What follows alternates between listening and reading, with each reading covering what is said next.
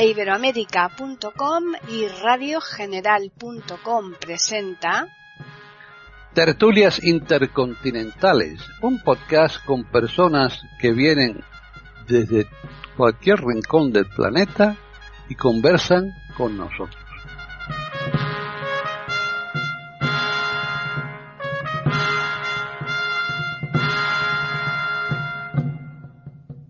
Soy Humberto Rodríguez, esto es Tertulias Intercontinentales de eiberoamerica.com y la tertulia es intercontinental de verdad porque yo estoy en Florida, Estados Unidos, y me acompaña Gabriela Isa desde Baleares, eh, España, y eh, Davis Oneto desde el norte de Italia. Eh, ¿Cómo andan ambos? ¿Qué tal? primero tú, Gabriel, ¿cómo andas?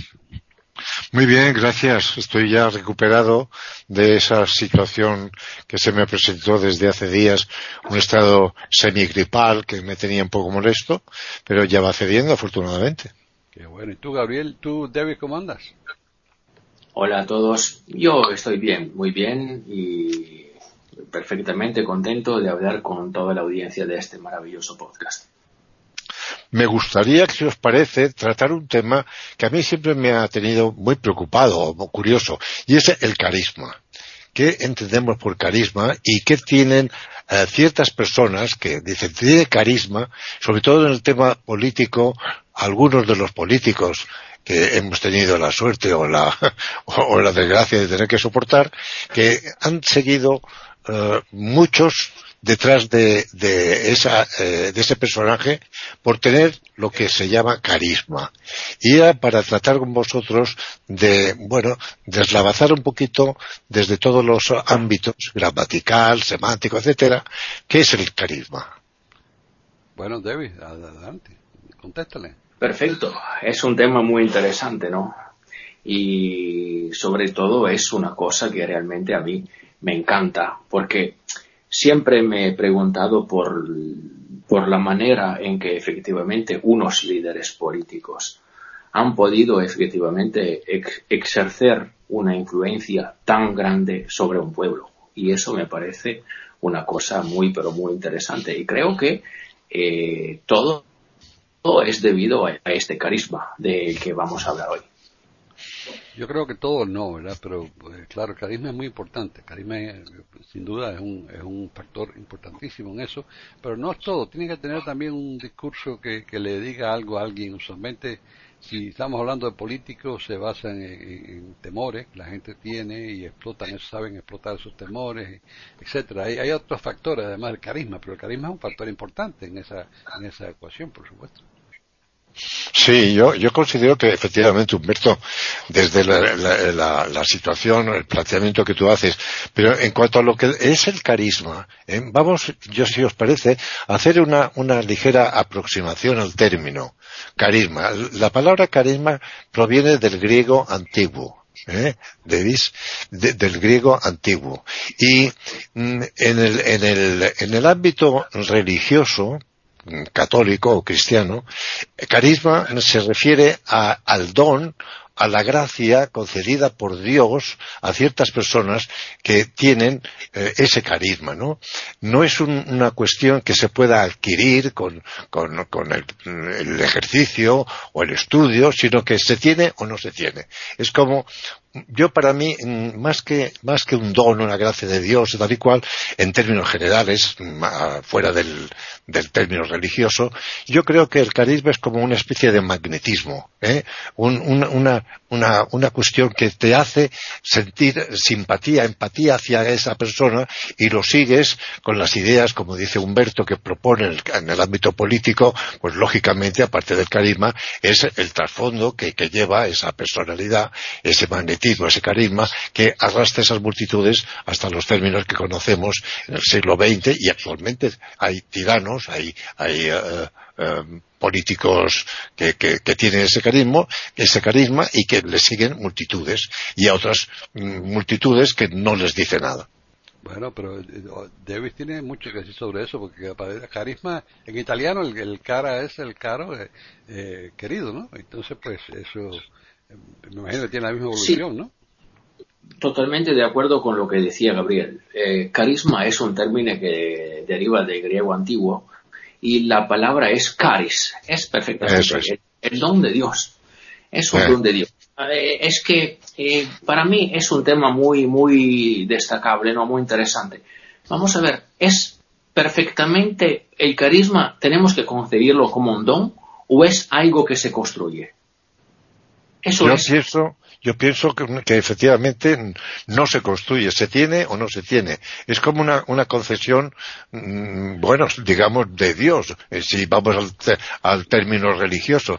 Pero yo, fuera del término religioso, me refería más al magnetismo, a lo que atrae, ¿verdad? Pero, pero vamos, vamos, un momentico, yo voy a poner la nariz aquí, meter la nariz un momentico aquí en el asunto este. Primero que nada voy a identificar que estamos, estamos en tertulias intercontinentales de iberoamerica.com. Pero después voy a decir una cosa. Yo creo que además de, que viene natural, un don natural, tiene que ver con, el entorno, con, la forma de criarse, con, otros tipos de cosas, porque por ejemplo, vamos, vamos, yo te voy a poner una cosa, a mí me gusta una cosa sencilla siempre, ir, ir al meollo de la cosa. Y vamos a comparar eh, el carisma que pueda tener un andaluz con un gallego, por ejemplo. Eh, yo creo que es un ejemplo válido, porque típicamente, típicamente un andaluz es, más simpático que un gallego. ¿verdad? Bueno, pero no, el carisma no está referido a eso, y creo yo, ¿eh? Humberto, yo particularmente no lo identifico tal como tú lo planteas. Bueno, yo creo que todas personas carismáticas tienen que, tener simpatía, tienen que ser simpáticos, si no, no, no, Pero es que, no, es que no, partimos de la base, o yo parto de la base, de que no todo el mundo tiene carisma. ¿Verdad, Davis? Y yo estoy de acuerdo. No todo el mundo tiene carisma. No todos los andaluces pueden tener carisma. Eh, Exacto. y, hay personas, que tienen carisma que no son simpáticos también. Pues por supuesto, claro que como Hitler, por ejemplo. por ejemplo. pero ahora, ahora, ahora yo pienso, perdón, Davis, ahora yo pienso, pero que no tiene nada que ver la simpatía con el carisma, ¿eh? ¿Eh? Yo lo veo desde esta perspectiva. El carisma para mí es algo más que la empatía o simpatía que pueda tener una persona, porque sea andaluz o sea chistoso, porque aparte de los andaluces, pues tenemos en nuestra región española, por lo menos, pues gente, pues muy simpática y muy, muy, muy, muy graciosa, y no son andaluces. Pero para mí, vuelvo a insistir, y yo soy un poco pesado en este sentido, yo es que profundizo en el término, término carisma. ¿Por qué? ¿Por qué se tiene carisma? Pues no me sale otra contestación que lo que hemos dicho desde el principio, digo yo, que es un don, un don. Si se tiene un don, lo mismo que ser rubio, que es moreno, o que, o que es alto o bajo, se tiene o no se tiene. Yo lo veo de esta forma, ¿eh? Bueno, eh, Gabriel, eh, un poquito discrepo, si me permites, ¿eh? porque, por ejemplo, el carisma, mm, hay unas veces que tenemos que decir, para mí, que se construye. Yo creo, por ejemplo, que el carisma que han construido alrededor de Hitler haya sido un carisma muy construido. Es un carisma que es debido no solamente a la personalidad de Hitler, que para mí no es para nada carismático, pero para la Alemania de su tiempo sí, y, pero hay una actividad de propaganda que ha construido este, este carisma, que es una cosa increíble. Quizá Goebbels fue más responsable de Hitler por ello, ¿no? Al fin y al cabo, Goebbels era, era un, amigo de, Hitler, y ¿por qué no fue Goebbels el, el, el Führer y sí lo fue Adolf Hitler? Entonces, ¿por qué? Porque tenía un carisma y el otro no lo tenía igual o, tenía otro tipo de carisma que el de Hitler arrastraba a esas multitudes que cuando abría la boca y soltaba por aquella boca todo lo que decía, las multitudes se las decían. Pero de nuevo, era, circunstancia, era la época, era la época en que Alemania tenía una inflación que no pero mira, escucha, eh, bueno, bueno, eh, hablamos de, la época de Hitler, pero ahora te puedes trasladar a, Venezuela o, a, Corea del Norte. Eso, eso. Para, en mi opinión, hay una cosa que destacar. Por ejemplo, vamos a ver, hemos dicho que efectivamente el carisma no está conectado con la simpatía. Bueno, yo puedo ser de acuerdo, pero no puede ser, eh, eh, no puede ser eh, dividido, no puede ser concebido separadamente de la empatía. Eso sí, el carisma tiene algo que ver con la empatía, por supuesto, porque una persona que tiene carisma está capaz de involucrar la gente en lo que piensa él. Entonces, Yo discrepo, ¿eh? Yo discrepo, este, porque se puede tener carisma y ser antipático. Una persona que, digo que, no... Digo que, despierta empatía en los demás, lo que quiere decir David, creo yo, ¿no? Sí, que es algo distinto de la, a, la antipatía. ¿eh? Empatía es capacidad de dividir lo mismo, el mismo destino, la misma suerte, el mismo momento que puede ser un momento difícil o maravilloso. Esa es la empatía para mí. Es una condición que efectivamente va a, unir todas las personas.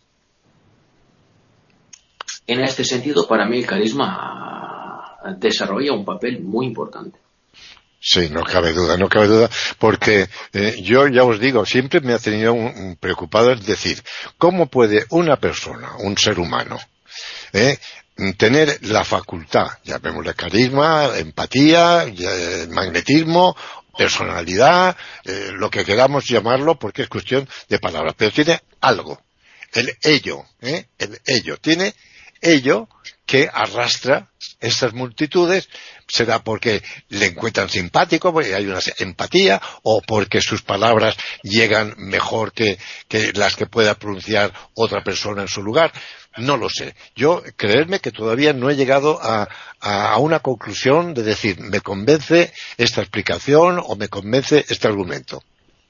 Bueno, eso es típico porque esto es una, una cosa que no, es blanca y negra, ¿verdad? Son cosas que tienen muchos más y que, y que hay que mirarlas desde el punto de vista de cada cual. Yo creo que, para mí, por ejemplo, Hitler, yo estoy de acuerdo, Hitler para mí no tenía, yo no le veía ninguna calidad de, de vamos, carisma, ninguna cosa que a mí me, me, a mí ese, ese señor no creo que a mí me vaya mirándolo desde afuera, porque de nuevo no estaba yo en Alemania cuando un billete de 100 mil marcos valía nada. Entonces eso, eso es lo que hace que la gente busque una solución a los problemas y cuando cuando hay cuando hay problemas graves es que, es que, la, gente se arriesga, la gente arriesga a cualquier solución. Bien, Humberto, Humberto, vale, de acuerdo, de acuerdo, 100% de acuerdo. Pero ¿por qué Hitler y no otro? Ahí está el secreto. Porque Hitler, Hitler, eh, tenía su historial en el push de, de Múnich, ¿verdad? De, de, de München él tuvo su, ya tenía su, su historial ahí, que, que, no era, yo no sé, Hitler no tenía, para mí, ni tenía dotes de, de, de, No, eh, estoy de acuerdo, es que era, era una persona amoral, sin, sin, sin, sin, sin una vistosidad, porque por ejemplo... El rango militar, no, el rango era cabo, pues, no, no, pues, era, no, no había nada. Exacto, fue, llegó a cabo en la, en la Primera Guerra. Bueno, y, y, fue una inutilidad, era, no tenía estudios, estaba, eh, en fin, escribió, escribió en la cárcel, porque estuvo encarcelado, como sabemos, en Mein Kampf, ¿eh? el, libro que luego arrastró, pues algo tendría, algo, tendría algo, tendría es que, que lo, lo promovieron, es, eh, eh, igual que el librito de Mao, igual que el librito de Mao, o que, o que, que Fidel Castro. Pues lo, lo promovieron, no, él promovió a los demás, él arrastró a los demás, no lo arrastraron los demás. No, pero el, libro, el libro se vendió eh, después que él se hizo famoso, antes no. ¿eh?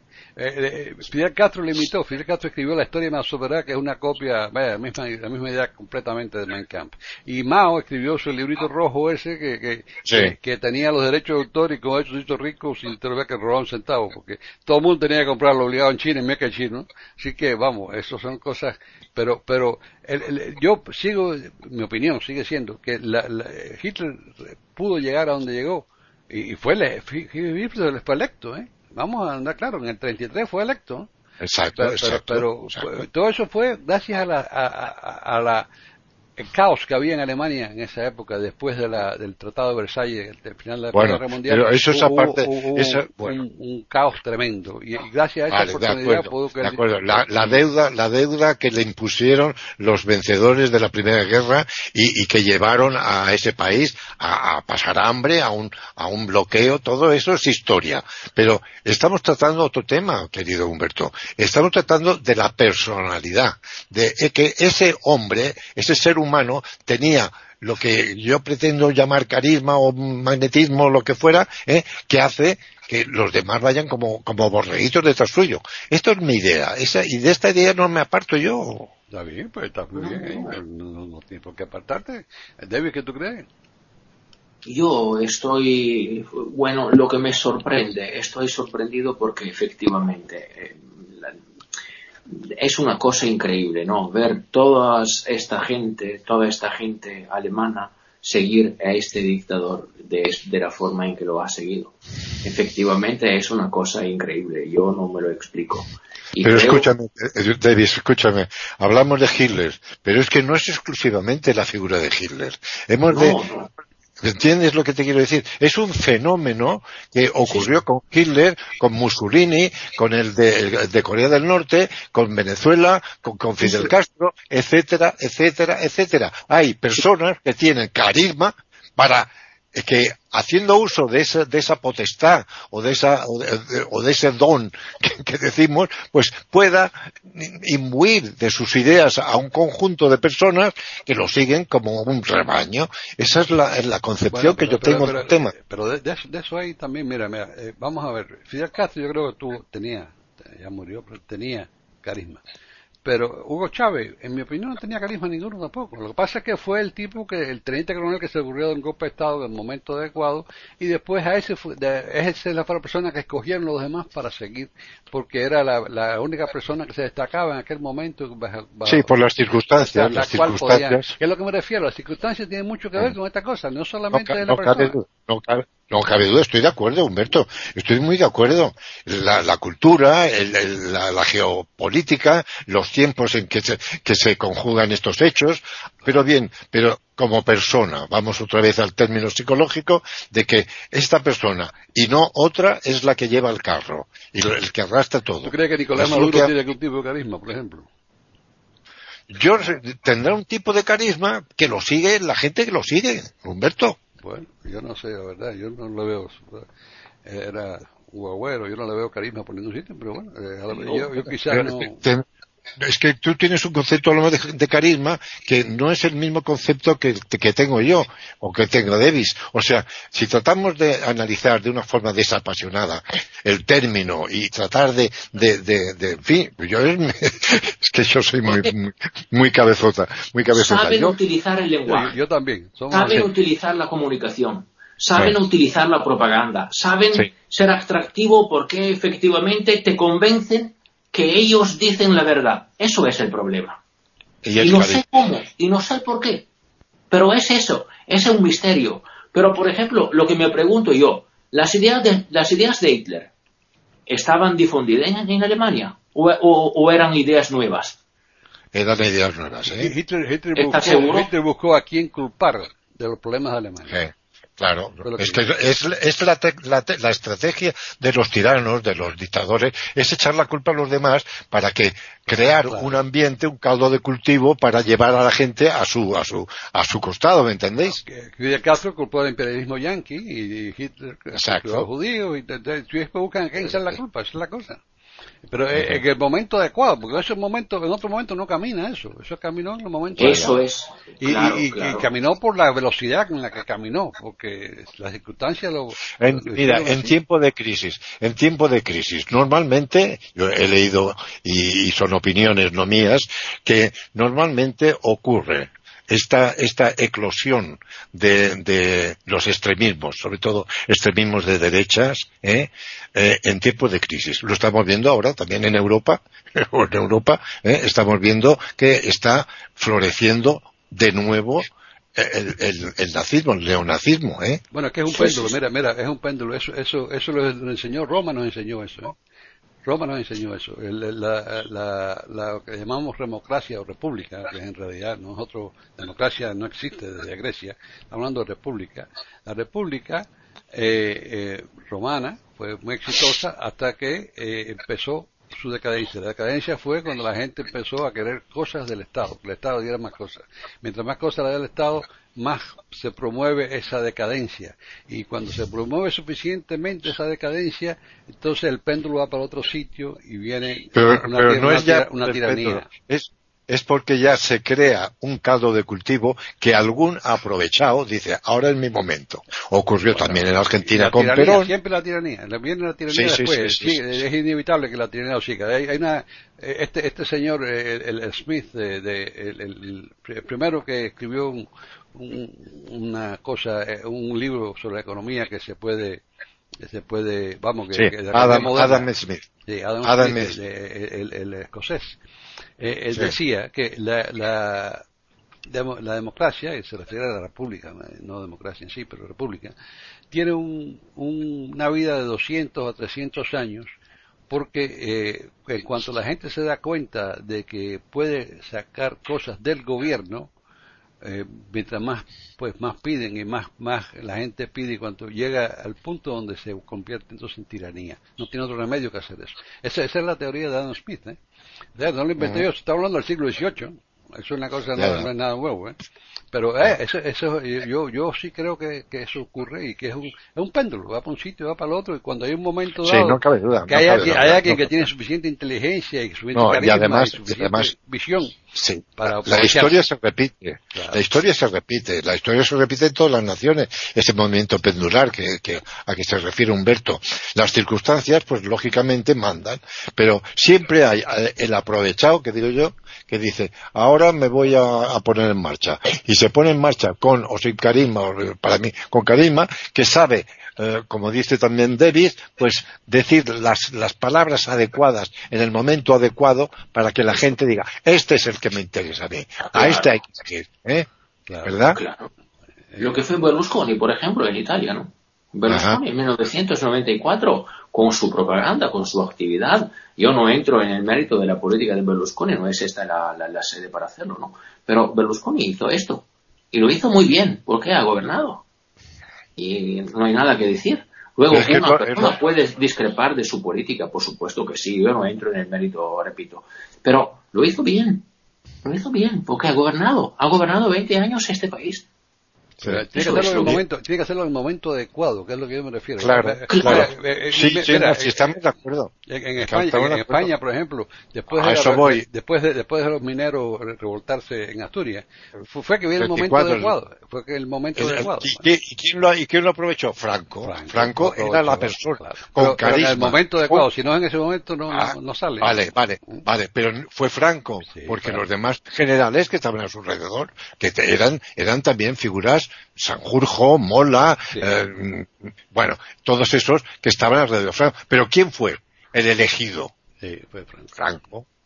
Entonces, es lo que dice también eh, Davis y lo que dices tú, Humberto. El caldo de cultivo, el movimiento pendular, el Frente Popular fue, fue una equivocación de la República, de la Segunda República Española. Pero salió adelante por un pucherazo de, de- de las urnas y aquello era una situación insostenible. Claro, pero ¿Y eh, qué eh, pasa? eh, eso, eso, es tema para otro podcast. eh, tema, pero ese podcast lo podemos aclarar cuando tú quieras, porque a mí me interesa, me gusta mucho ese tema. Porque la República, la gente habla como si fuera una cosa monolítica. La República sufrió un Ah. cambio tremendo, ¿verdad? De cómo empezó, cómo terminó, pues, pues son dos Y cosas. fue un fracaso. Las, repúblicas en España han sido un fracaso. La primera, ya veis lo que duró. Duró menos 11 meses. que un pastel. Un pastel en la puerta de la escuela. ¿eh? Sí. Entonces duró eso, lo que duró, con cuatro presidentes. ¿eh? Cuatro presidentes. De ellos, dos catalanes. Bien. Y después vino la Segunda República, por la razón que fuera, porque también fue con motivo de unas elecciones municipales. Sí. O sea que eh, son los, los, eso, los movimientos, las situaciones y sobre todo el momento adecuado para que un grupo o una persona diga, ahora pongo yo aquí mis santos, eh, eso, para que la gente diga, este es el que me conviene a mí. Y muchas veces es influencia extranjera, ¿verdad? En caso de, de- de España fue, fue influencia alemana, en caso de, de, Alemania la, la influencia de, de la- de lo que pasó, que trataba de Versalles, eh, lo, que, lo que fue Francia, como, como se impuso Francia en ese momento. Eh, en caso de Cuba, pues fue los Estados Unidos. Los Estados Unidos retiraron el apoyo a Batista completamente. Y, y los. Estados Unidos promovieron que Fidel Castro, claro, ellos pensaban que era otro tipo, se pensaban otra cosa. Pero es difícil entender eso porque ellos, vamos, tienen una inteligencia, un servicio de inteligencia que, que debía haber sabido mejor lo que estaba pasando, pero sin embargo, yo no sé qué pasó. Y nadie, yo lo entiendo. Pero el caso es que siempre, eh, siempre no, pero muchas veces puede haber alguna influencia extranjera también, que cuenta en esto. No, no cabe duda. Hay, hay movimientos eh, de logias eh, masónicas, hay movimientos también de lobbies eh, que, que, que, por intereses económicos se mueven y buscan el donde puedan ellos medrar, porque no irán a un sitio donde se le pongan las dificultades que ellos no pueden hacer negocio. Eh, todas estas cuestiones, bien amasaditas, bien amasadas, sale el caldo de cultivo que luego vemos lo que ocurre. Que además todas esas situaciones no llegan a perpetuarse, afortunadamente, ¿no? La logia masónica tradicionalmente son sitios de conspiración, ¿eh? eso es por sus por sus secretos y sus cosas, su, secretismo, pero son son cosas, son, eh, en América por lo menos han sido, aquí en Estados Unidos, en Cuba, en todas partes, han sido logias masónicas, han sido centros de, conspiración. Sí, sí, sí, sí. Pero buscando siempre unos intereses muy concretos, ¿verdad? Bueno, no necesariamente masónicos, intereses masónicos, sino gente que se, se aprovecha del, secretismo para, para, conspirar, ¿verdad? y claro, y en conjunto, formando piña, ¿eh? todos ellos unidos, y pues adelante con los faroles. En fin, esta es la cuestión. Así que efectivamente el carisma no puede prescindir de la cultura, ¿no? Porque no puede prescindir de la cultura. Una persona tiene que tener una mínima cultura para, para, para su carisma, porque si no, no se puede. Pues no, no hay carisma. Pero, ¿Crees que Nicolás Maduro tiene cultura? Pero ¿sabéis una cosa que, que ahora se me ocurre? No, no tienen ninguna cultura. No, no, la cultura no, veo no, no, veo imprescindible no veo imprescindible el término de que sea una persona culta para eso yo lo que eh, os quería comentar ahora a ver qué opinión tenéis yo he tenido algunas experiencias la masa lo que es la masa es muy fácil de mover es muy fácil. Es, es, yo he tenido esa experiencia personal. ¿A dónde va Vicente? ¿A dónde va la gente?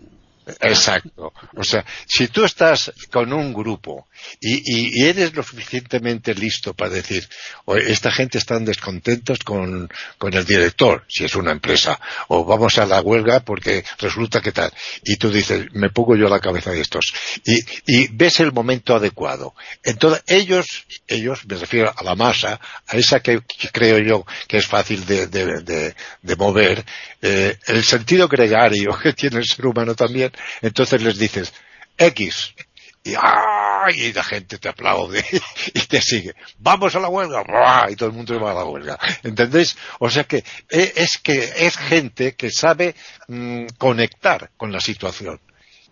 Y entonces, con carisma sin carisma, con, con magnetismo sin, se lleva el gato al agua, que decimos en español. Hmm. Estoy de acuerdo, sí.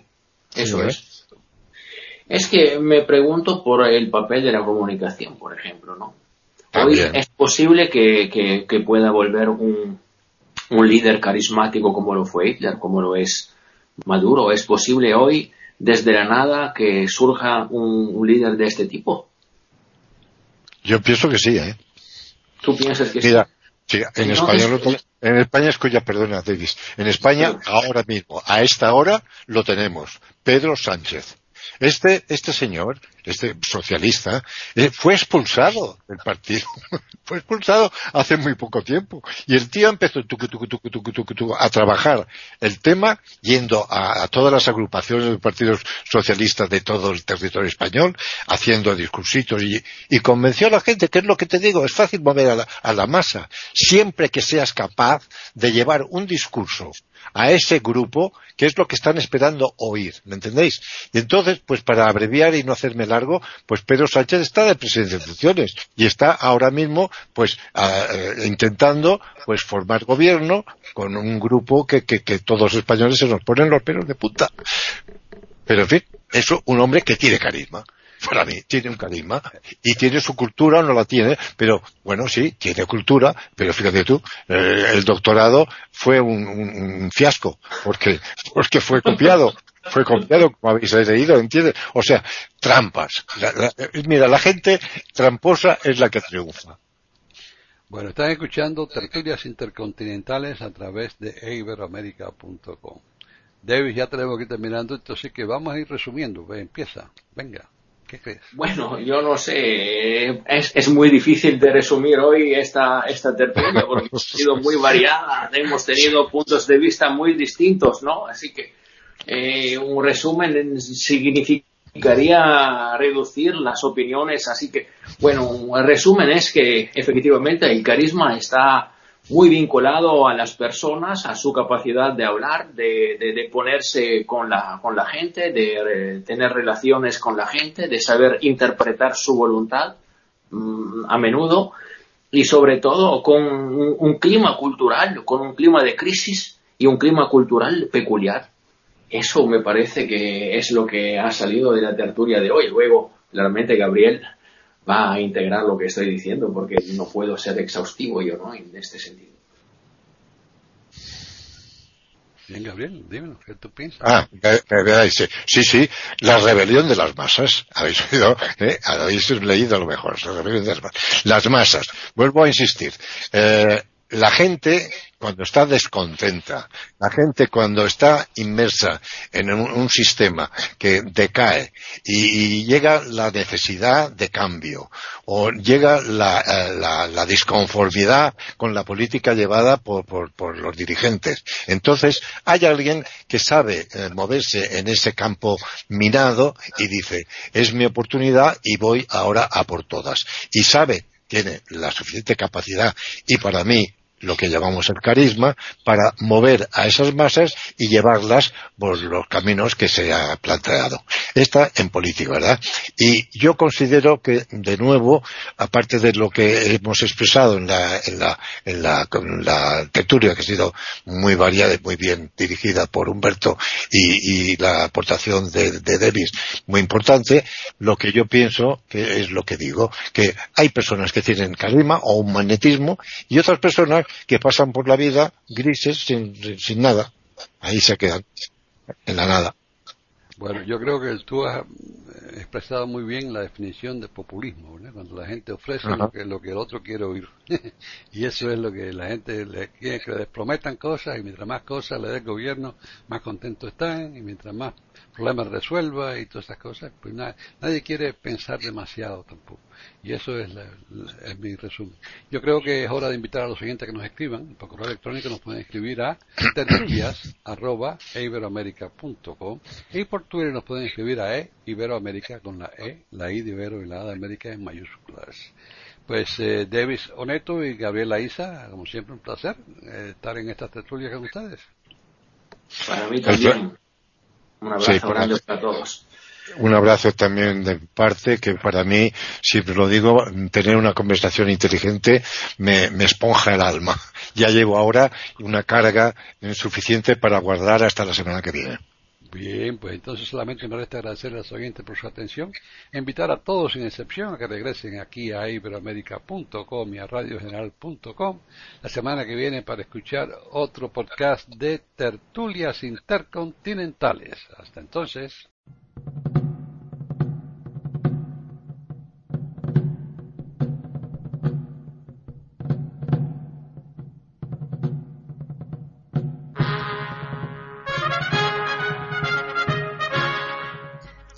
Acabamos de ofrecerles el podcast de tertulias intercontinentales aquí en iberoamérica.com y radiogeneral.com. Regresen la semana que viene para un nuevo episodio. Hasta la próxima semana.